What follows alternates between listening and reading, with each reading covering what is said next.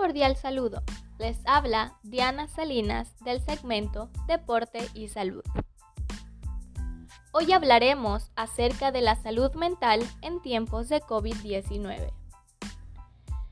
Casi mil millones de personas en el mundo viven con un trastorno mental. Cada 40 segundos alguien muere por suicidio y ahora se reconoce que la depresión es una de las principales causas de enfermedad y discapacidad entre niños y adolescentes. Todo esto era cierto incluso antes de COVID-19.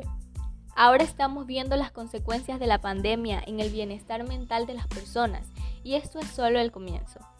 Muchos grupos, incluidos los adultos mayores, las mujeres, los niños, y las personas con problemas de salud mental existen y corren el riesgo de sufrir graves problemas de salud a medio y largo plazo si no se toman medidas.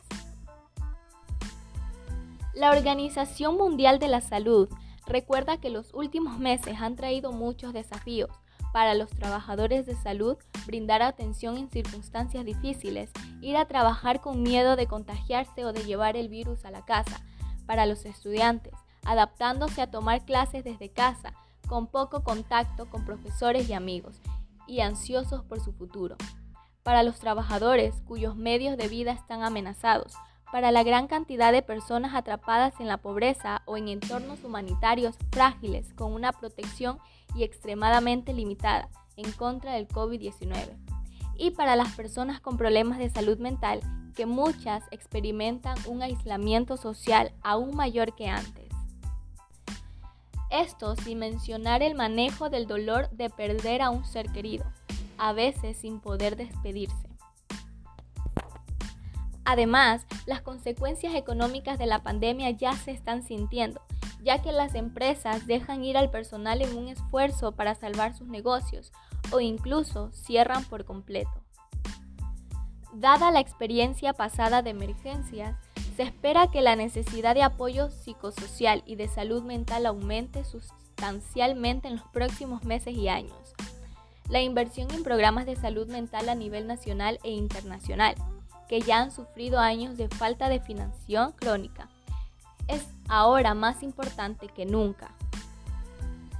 El objetivo de la campaña del Día Mundial de la Salud Mental de este año es aumentar la inversión en este tipo de atención.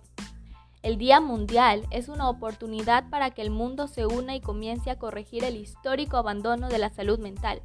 Ya estamos viendo las consecuencias de la pandemia de COVID-19 en el bienestar mental de las personas y esto es solo el comienzo.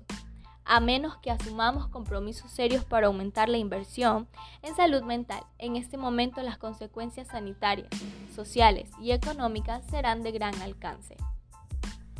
En una situación como la de ahora, es natural experimentar enfado, preocupación e incluso estrés y desesperanza. Son reacciones normales en medio de esta situación anormal. Sin embargo, es importante recordar que las emociones son partes de nuestro día a día. Se llega a tener estas reacciones durante un periodo corto de tiempo. Es una forma en la que nuestro cuerpo usa para protegernos a nosotros mismos y a los demás de esta amenaza.